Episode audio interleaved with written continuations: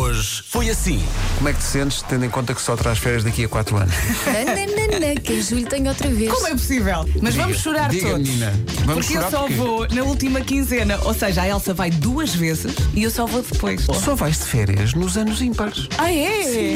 Estão aqui a propor que eu vá de férias só nos anos bissextos. Hoje é Dia Mundial do Carocha. Nunca tive nenhum carro de carocha, mas é tão acho, acho muito giro. Olha, e há uma música que é o Carocha do Amor. Sim, sim. Quem quiser entrar, ponha o dedo no ar. Quem quiser sair para se divertir, é no meu carocha. Acabei de sair de Beja e já estão 17 graus. Pois, preparem-se. Está aqui o Duarte a dizer: Amigos, acabei de sa- sair de Santarém, então 21,5. Ganhei ao 20 Beja, pumba! Está aqui é um vencedor definitivo. Portanto, acabou Então. este jogo porque o Nuno Rito ganhou 32 graus. Pumba! Marcava o esquentador em Campo de Orico. Toma lá!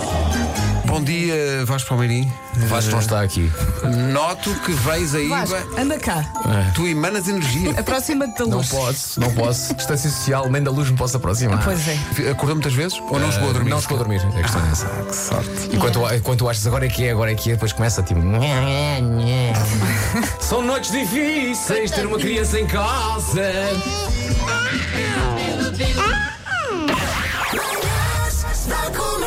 Hoje foi assim. Os três signos mais O ingênuos. teu não está de certeza. Carneiro diz que é um bebê grande.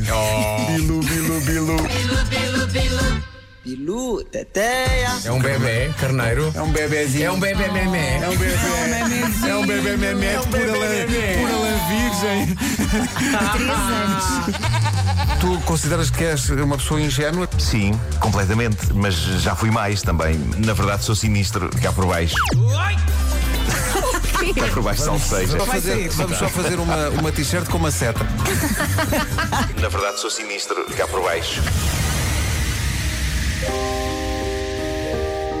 Eu não sei intimamente o que se passou com o Pedro para ele ter chegado ao fim da linha, nem acho que vale a pena saber. Acho que já há bastantes abutres a, a tentar esmiuçar os detalhes. O que eu sei é que, já que não parece termos aprendido grande coisa com os meses em que estivemos confinados, talvez nós possamos aprender alguma coisa com o Pedro sobre ouvirmos uns aos outros e não nos ficarmos pelos clichês superficiais, sobre respeitarmos e aceitarmos a tristeza uns dos outros. Este meio obriga a uma espécie de felicidade profissional constante que pode levar muita gente a lugares muito escuros. E a pessoa que melhor definiu isto nos últimos dias foi o José Carlos Malato, que escreveu uma grande verdade no Instagram. Ele escreveu: Abaixo a ditadura da felicidade, temos o direito de estar infelizes, de ter problemas e de pedir ajuda. E eu achei isto na mousse. A história do Pedro, muito sinceramente, e pedindo desde já desculpa pela palavra que eu vou dizer na rádio, devia ensinar-nos, de uma maneira geral, a deixarmos de merdas, de quesílias miseráveis amplificadas pelas redes sociais, em que não nos estamos a ouvir uns aos outros, estamos, sobretudo, a gostar de nos ouvir a nós próprios. E isso, acho eu, isso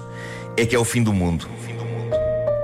Não é uma pandemia, não é um meteoro igual ao dos dinossauros, não é o apocalipse das profecias dos maias. O fim do mundo é o fim da empatia. O fim da empatia. Rádio Comercial.